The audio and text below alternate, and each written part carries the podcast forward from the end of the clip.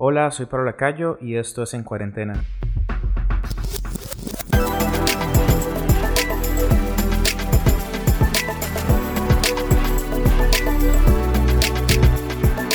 Hola, este es un episodio más de En Cuarentena, un podcast enfocado en qué hacer en estos tiempos que vivimos de crisis. Y hoy tengo invitado a Julián Collazos, pianista y que ahorita es pastor de adoración en Dallas. Hola Julián. Mano, ¿cómo estamos? Julián Collazos es pastor adjunto de la iglesia Gateway en Dallas y hoy queremos darle un enfoque más pastoral.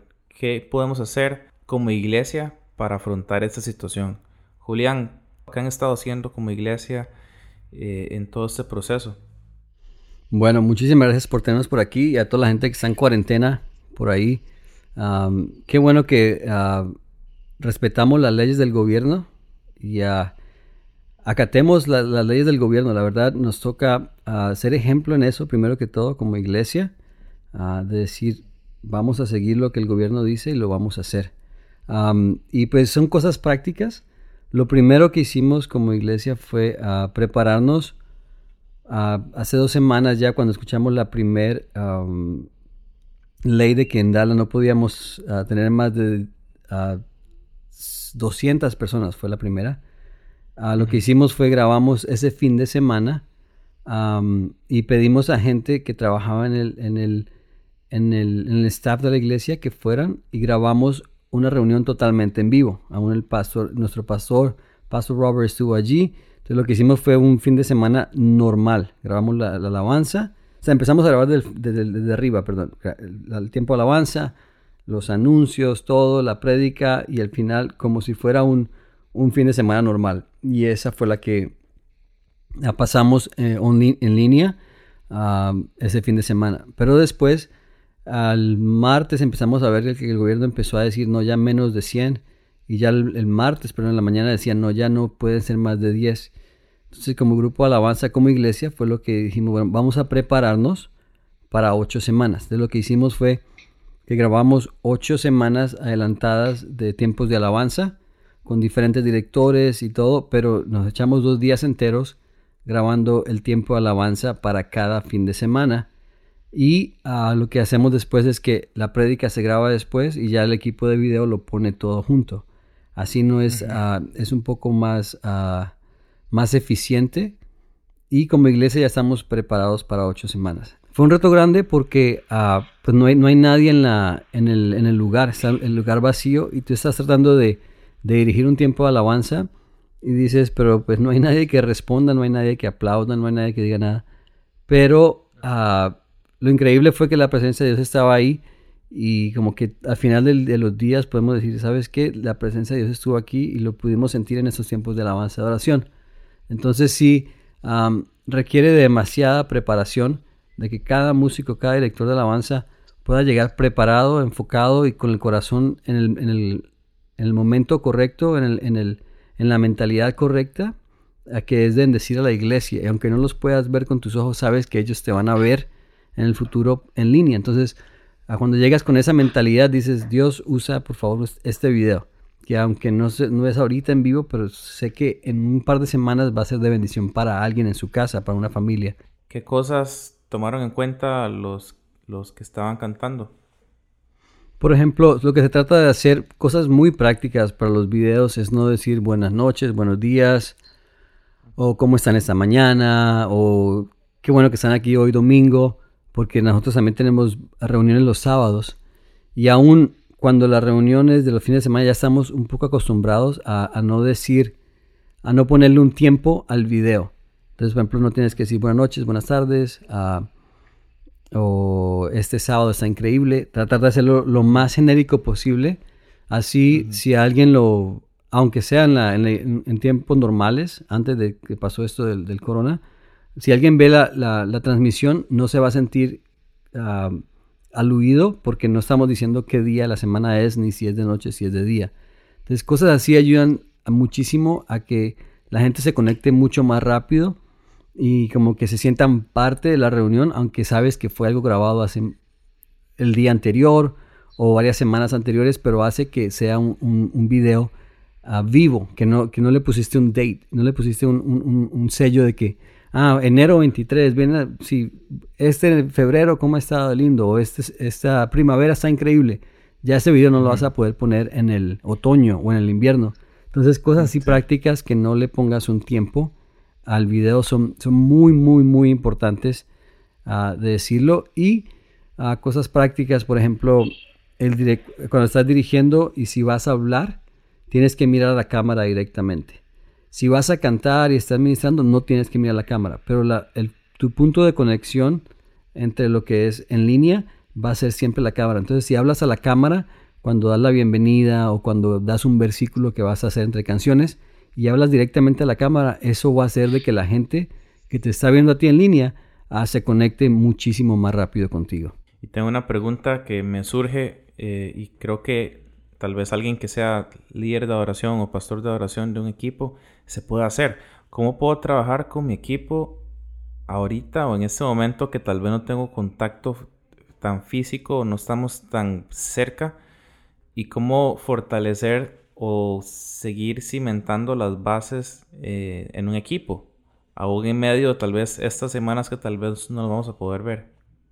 Bueno, lo, primero que hicimos, uh, el, pastor, porque tenemos varios campuses o varias sedes de la iglesia.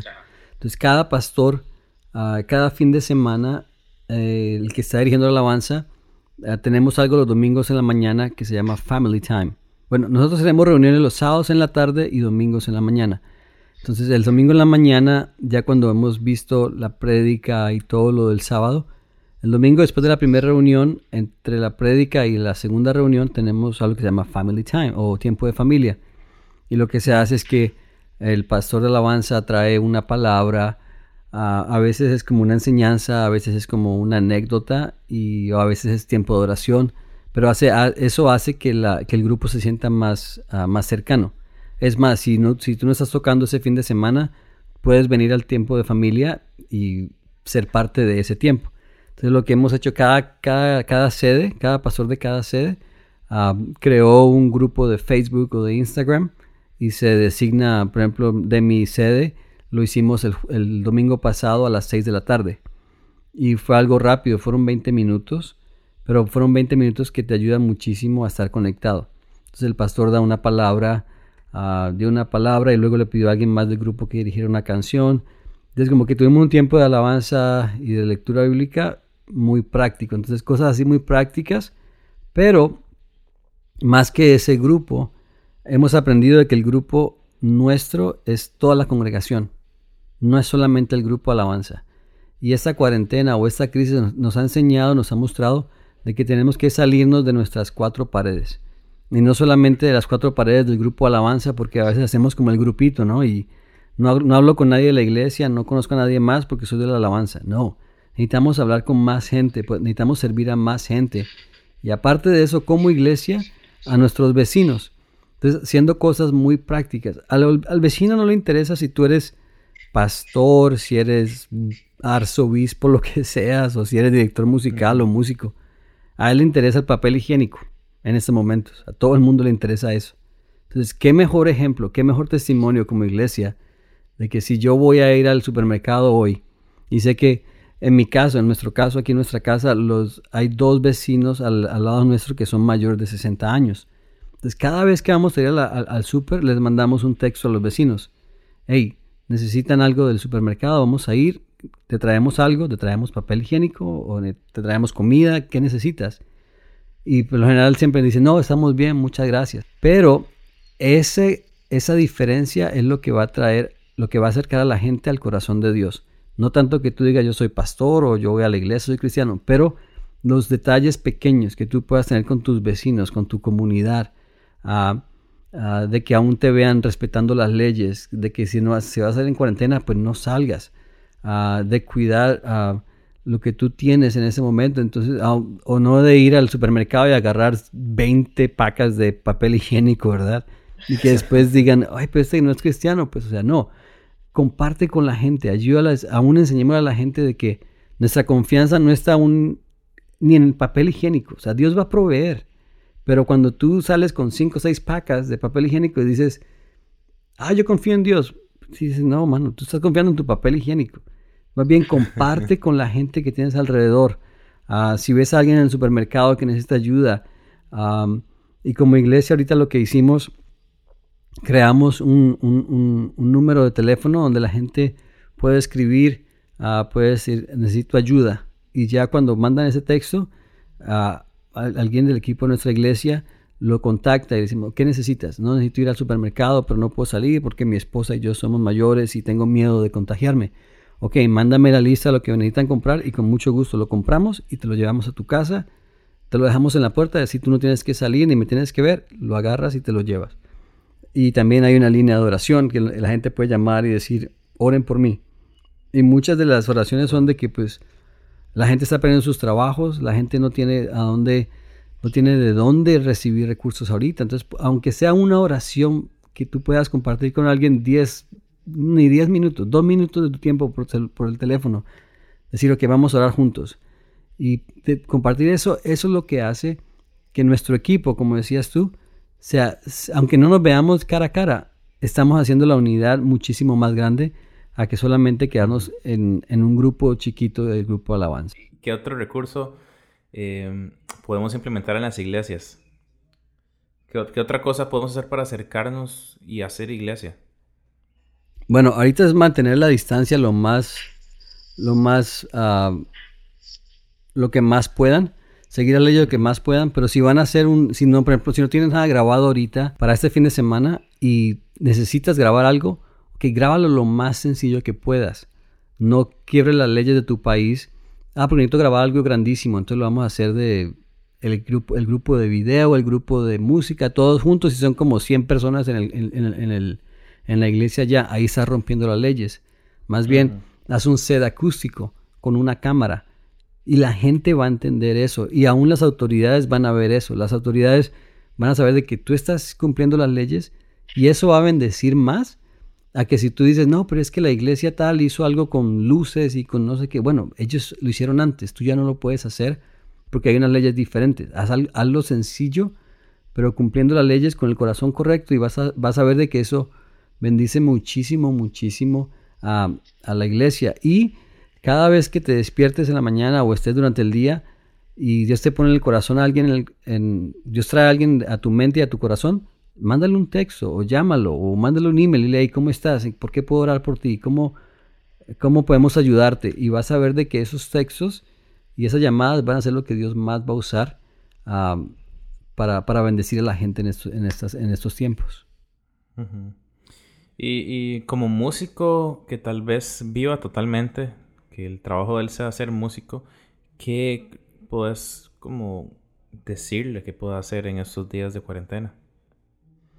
Y yo creo que yo soy el primero que, he pecado en esto, de no, ah, de no tener suficiente disponible para la gente.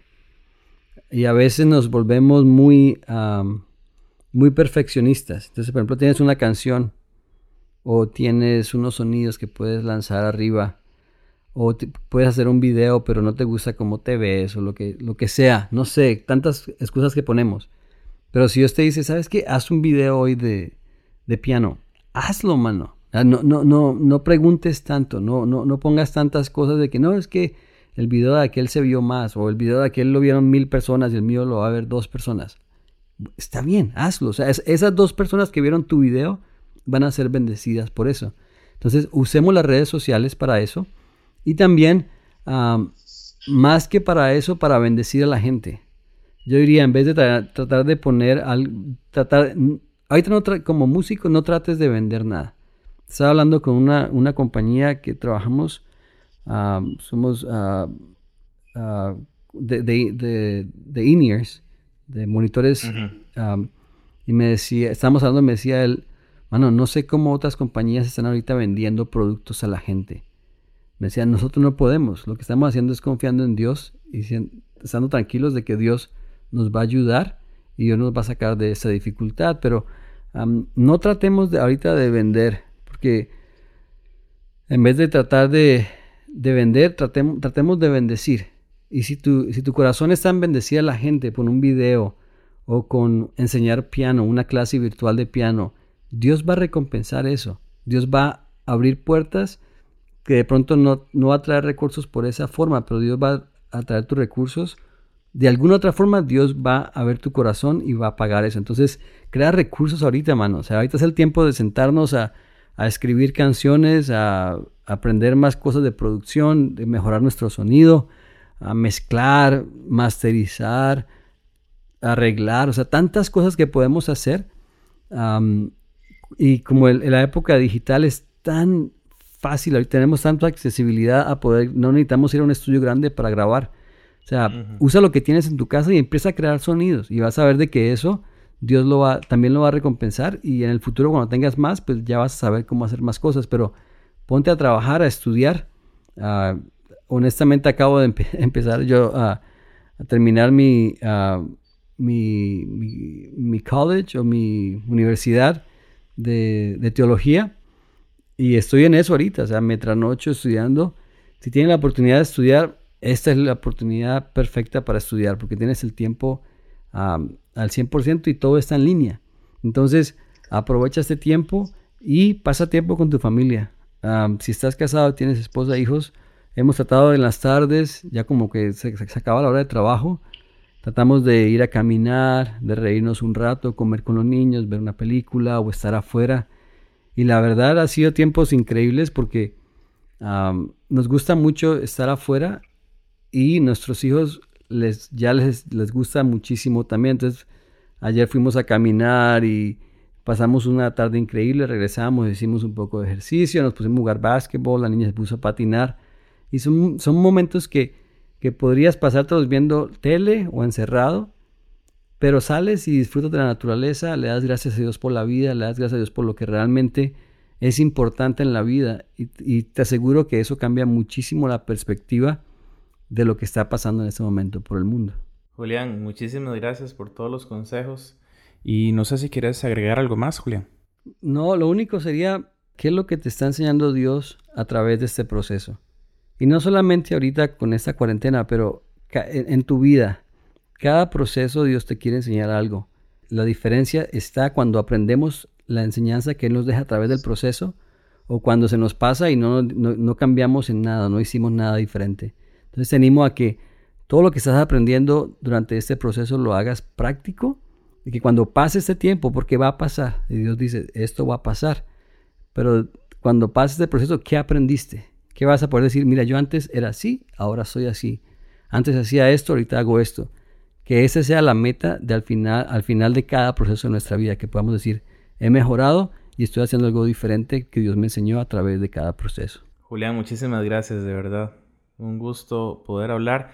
Y bueno, esto fue el tercer episodio de En Cuarentena, un podcast enfocado en qué hacer en estos días que estamos atravesando, pero que sabemos que Dios pronto va a sacar bandera por nosotros. Así que muchísimas gracias y nos escuchamos pronto.